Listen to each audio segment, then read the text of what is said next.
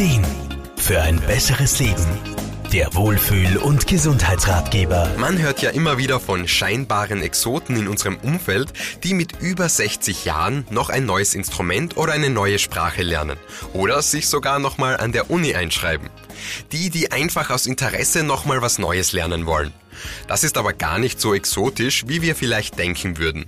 Denn Lernen ist in jedem Alter möglich, bestätigt Lebens- und Sozialberaterin Irma Fruhmann. Unser Gehirn könnte man eigentlich mit einer Dauerbaustelle vergleichen. Das heißt, es entwickelt sich ja ständig weiter. Mit allen Erfahrungen, Erlebnissen, ja und alles, was man so in seinem Leben mitmacht, wächst unser Wissen. Und das hört natürlich auch im Alter nicht auf. Damit Lernen gut und leichter funktioniert, muss es aber Spaß machen. Wir müssen hinter dem Ganzen einfach einen Grund und einen Motivationsfaktor sehen.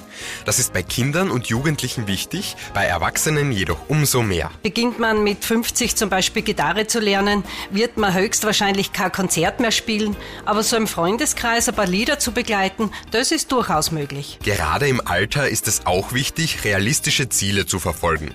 In unserem Gehirn reifen bis ins hohe Alter zwar Nerven Nervenzellen heran, die auch genutzt werden wollen. Trotzdem brauchen wir für so manchen Lernerfolg vielleicht aber mal länger. Irma Fruhmann. Wenn man eine Sprache lernt, weil man in der Pension zum Beispiel den Winter in Spanien oder sonst irgendwo im Warmen verbringen möchte, ist die Motivation sicher andere als damals in der Schule, wo man für die Prüfung gebüffelt hat. Außerdem sieht unsere Expertin lebenslanges Lernen auch als einen der wichtigsten Faktoren, um Altersdemenz vorzubeugen.